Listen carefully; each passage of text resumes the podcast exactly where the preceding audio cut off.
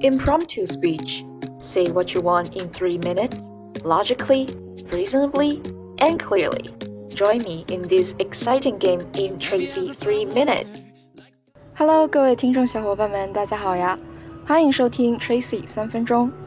今天的话题是：Nations should pass laws to preserve any remaining wilderness areas in their natural states. Write a response in which you discuss the extent to which you agree or disagree with the claim. In developing and supporting your position, be sure to address the most compelling reasons and or examples that could be used to challenge your position.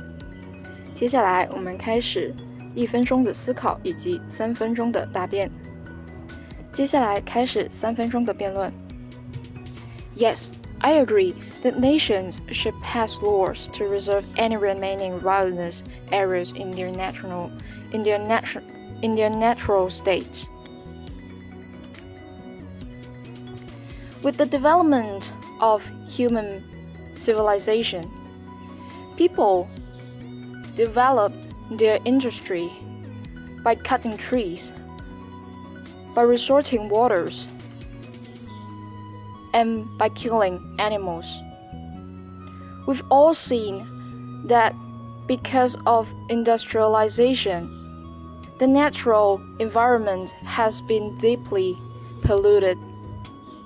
And now, what can we do?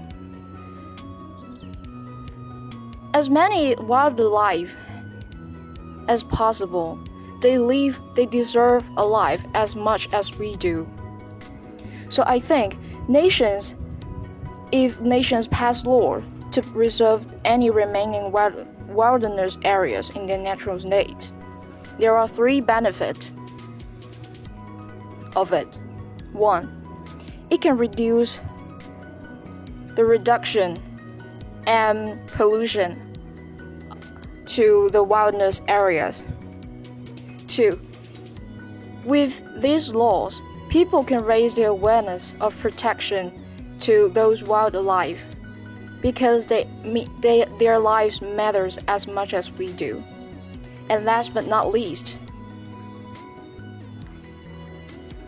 with the strong ability of law,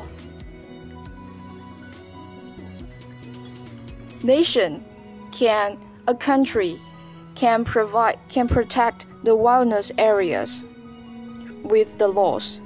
So I'm here to appeal to all of you. Not only it with this law or legislation, but also should we arouse, arouse our awareness of protecting these wilderness animals. The more we destroy and resort from the nature, the less we can live on our earth. Thank you very much.